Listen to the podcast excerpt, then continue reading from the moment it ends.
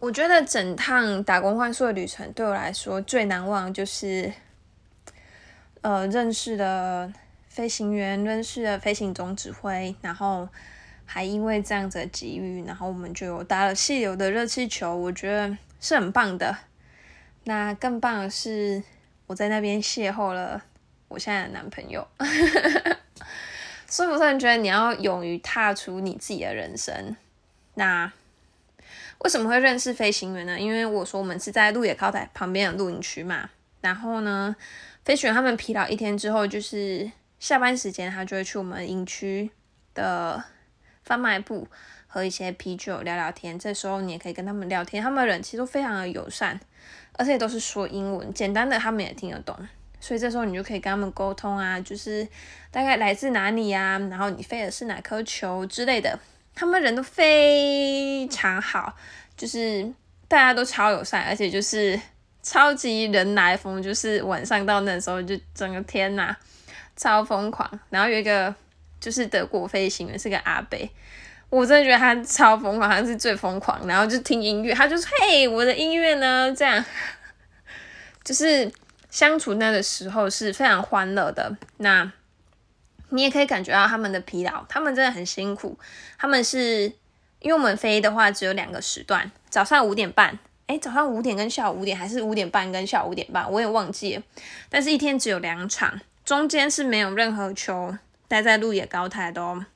那为什么是这两个时段？因为这两个时段呢，第一早上天气是最好，也最没有风，那太阳温度不会这么高。下午的话呢，也是因为是太阳，然后跟风向有关系，所以会在这两个时段。中午那段时间为什么没有？是因为太阳太大了。太阳太大呢，热气球没有办法在那个环境下，因为热气球它里面也会有气，里面也是气，外面也是热气，这样对热气球球皮来说是一个非常大的伤害。所以中间这段时间并不会有热气球，大家要特别注意这一点。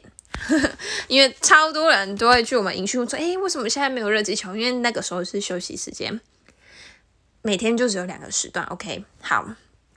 那为什么他们很辛苦？他们每天呃三点半或是三点就要从饭店出发到鹿野高台集合。他们每天都会有一个呃行前的，就是飞行前的会议。他们会说哪颗球要摆放在哪个位置之类的，他们都会有小会议。然后呢，会去吃个早餐。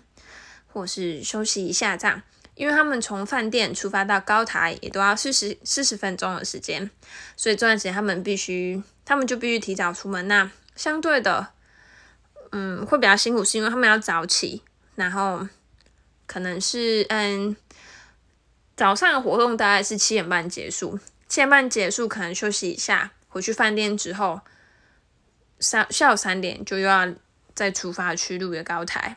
所以这时候你就其实，哎，可以透过他们聊天了解一下，然后你也可以得知，哎，他们大概去了哪些国家啊之类的，其实都还蛮不错的。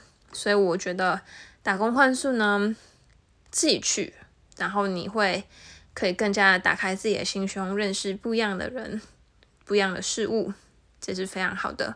那这次去呢，我们也接触到非常不一样的人，那。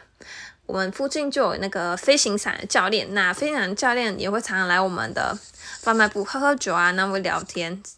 所以你会发现，就是我觉得台东人是每个人都很友善、很热情的。